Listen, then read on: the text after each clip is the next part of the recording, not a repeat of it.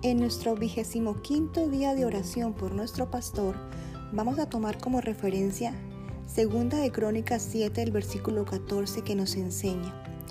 Y si se humilla mi pueblo sobre el cual es invocado mi nombre, y oran, buscan mi rostro y se vuelven de sus malos caminos, entonces yo oiré desde los cielos, perdonaré sus pecados y sanaré su tierra.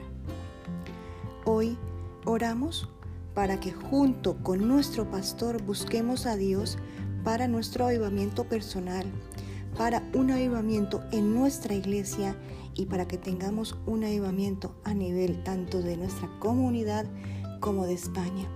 Te lo pedimos Señor en el nombre de Jesús y hoy deseo que tengas un feliz y bendecido día.